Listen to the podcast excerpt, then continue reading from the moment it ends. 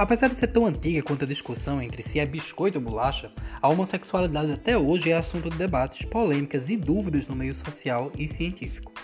Estudos relatando comportamento homossexual em mais de 1.500 espécies de animais, além da espécie humana, as dúvidas quanto às origens desse comportamento há muito desafiam os biólogos evolucionistas.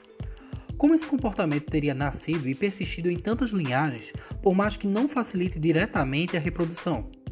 Eu sou o biólogo e professor Douglas Marx e hoje vamos discutir a homossexualidade e suas relações evolutivas. Por isso, pense bio.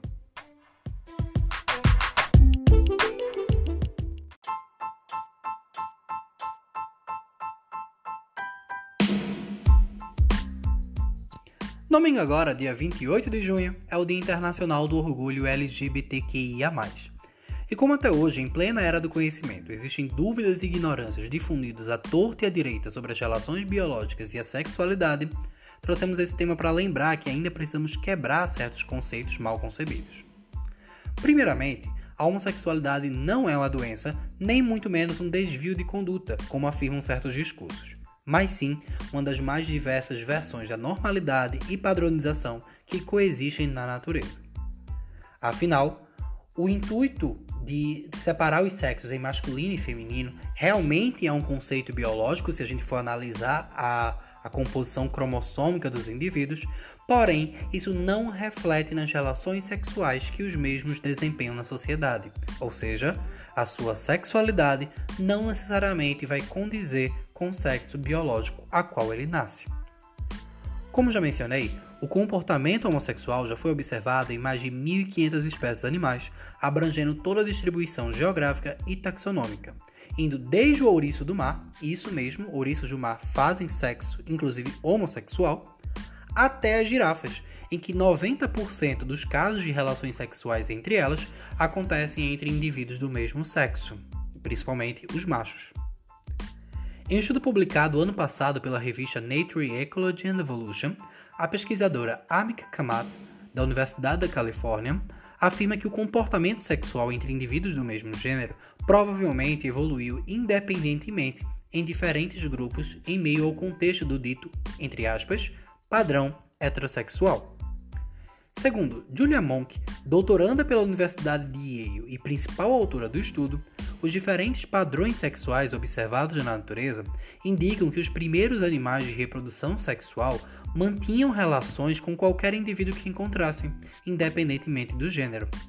Apesar da evolução ter caminhado para uma escolha mais direta entre indivíduos de sexos distintos por motivos óbvios de variabilidade e perpetuação da informação genética, o comportamento homossexual prosseguiu em vários grupos, representando entre 10 a 15% dos indivíduos de diversas espécies animais.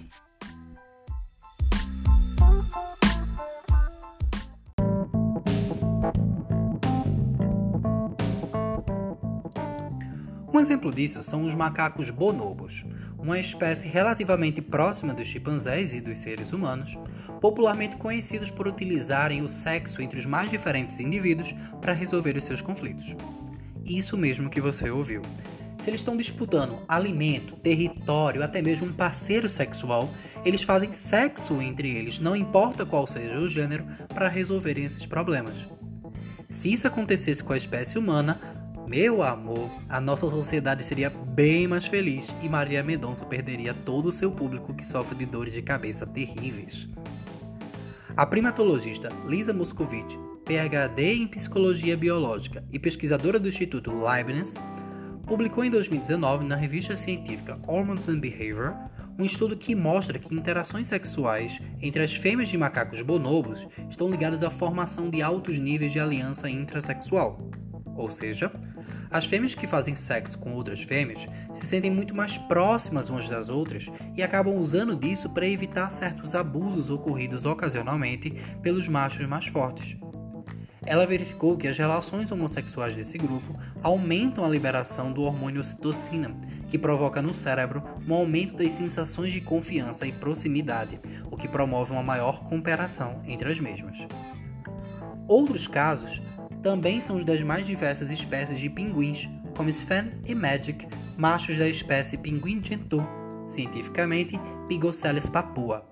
juntos há mais ou menos de 3 anos no aquário de Sydney, na Austrália, no ano passado, eles adotaram um ovo abandonado por um casal de pinguins heterossexuais e manifestaram um zelo e uma abnegação admiráveis na hora de chocar um ovo e criar o seu filhote. Os responsáveis pelo aquário deram ovo órfão aos dois pinguins após observar o esmero que os animais haviam dedicado a um ovo falso. Deram-lhes esse primeiro ovo de mentirinha ao ver que as duas aves se uniram e construíram um ninho magnífico, mostrando grande empenho e entusiasmo. Todos concordaram que os pinguins machos mereciam um ovo de verdade e uma família, e não se decepcionaram.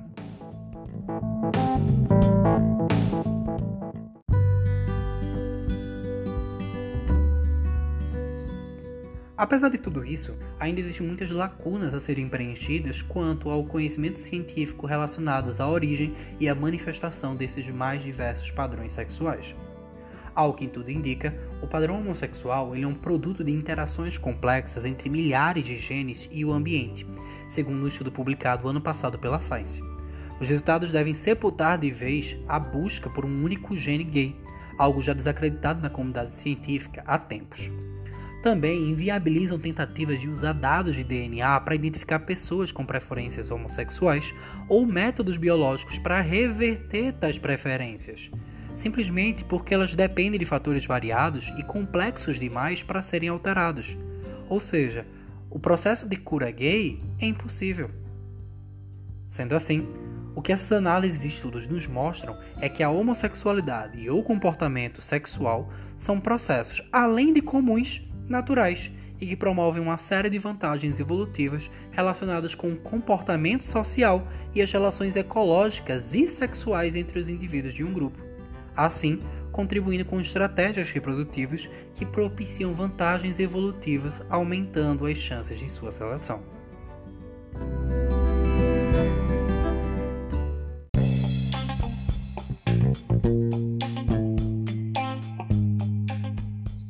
Então, se você gostou, compartilhe esse projeto com mais pessoas e diga não a qualquer forma de discriminação e preconceito. Aceitar ou não é uma escolha sua, mas respeitar é um dever. Beleza?